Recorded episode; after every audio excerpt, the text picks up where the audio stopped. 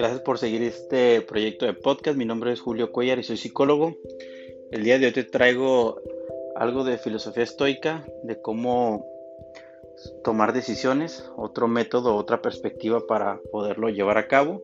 Espero que te guste y muchas gracias por compartirlo.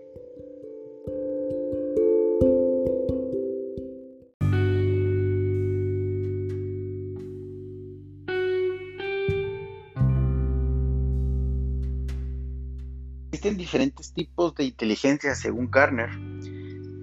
Para algunos autores la inteligencia tiene que ver con la resolución de conflictos, el tomar decisiones. Pero para términos generales, en la vida está llena de situaciones, así me gusta llamarle situaciones, y que al sobrepasarnos se pueden convertir en grandes problemas, grandes dificultades que nos pueden generar ansiedad, angustia, miedo, temor, insomnio, entre otras cosas. Y para resolver conflictos o tomar decisiones se tiene que tener conocimientos y habilidades. Habilidad para saber escuchar al otro, habilidad para saberte escuchar a ti mismo, habilidad para decir lo que necesitas sin agredir al otro. Y a eso se le llama asertividad. En la parte del conocimiento existen diferentes maneras de tomar decisiones. De las preguntas más comunes que me suelen llegar a consulta es la de ¿qué hago? ¿Qué es lo mejor que pudiera hacer? ¿Es correcta mi decisión?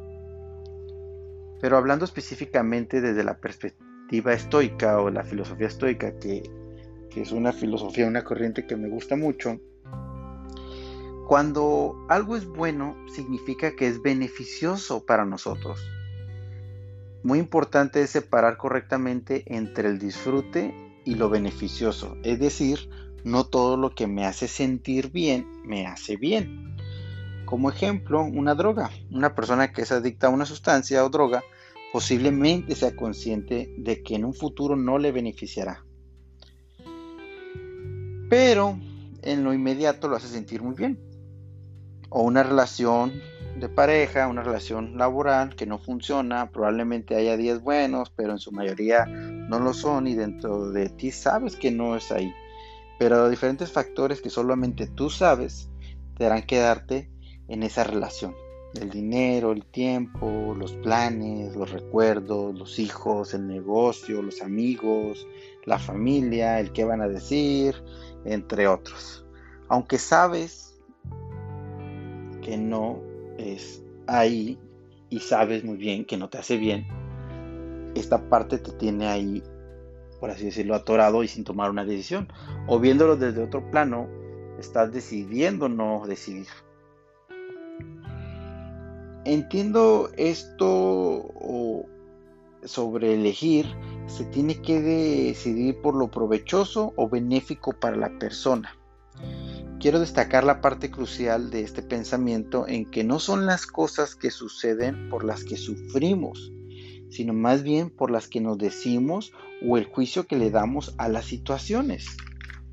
Hay personas que no quieren estar solas por todo lo que se dicen acerca de la soledad y cómo se cuentan esa historia, cuando en realidad ya están sufriendo por lo que están imaginando que por lo que realmente sucede. En ocasiones se dan cuenta que ya se sienten a como no se quieren sentir. Y dicen, no quiero estar solo porque estaré triste y preocupado. Y les pregunto, ¿y cómo estás ahora? Ellos responden así, pues me siento triste y preocupado. La idea es que los problemas o las situaciones se pueden ver de dos puntos de vista. Uno, las cosas que sí podemos cambiar porque dependen de nosotros y dos, las cosas que aunque llores, te enojes, patalees, no puedes cambiar. Puede que como muchas personas no te guste el tráfico, pero aquí entra el punto 2. ¿Qué puedes hacer en lo inmediato para que el tráfico avance al tiempo que tú quieres? Nada.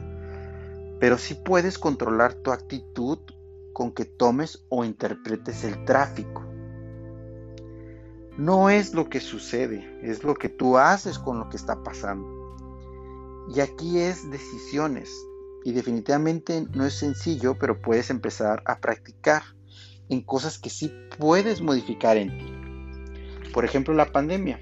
La pandemia no es tu responsabilidad, tú no la inventaste, no la vas a terminar y desgraciadamente no la vas a poder detener con este con tu buena actitud. Pero lo que sí puedes hacer es cuidarte a ti, cuidar a los tuyos, eh, lavándote las manos, no estar en lugares concurridos, este, usar las medidas preventivas. Entonces, para que nada te venza, es mejor no depender de cosas que tú no puedas manejar. Puedes ser invencible si no entras en ninguna batalla de la que no dependa de ti salir victorioso. Para los estoicos, enfocarte en lo que sí depende de ti, trata de descansar, comer balanceadamente, poner límites, ve a terapia, deja de criticarte, de valorizarte, haz ejercicio. Si no estás en un trabajo que no quieras, una relación que no quieras, pues toma decisiones. Esas cosas sí las puedes hacer tú, si están dentro de lo que tú sí puedes manejar. Lo último que se pierde, a veces dicen que es la esperanza, pero creo, como dicen algunos existencialistas, lo último que se puede perder es la actitud, la actitud con la que tú tomes las cosas, la actitud con la que tú puedas percibir lo que está ocurriendo. Y es muy importante, no es lo que sucede, es cómo tú reaccionas a eso que sucede. Y por último, eh, decía Epicteto, Desprecia lo que no dependa de ti y sé responsable de lo que sí depende de ti.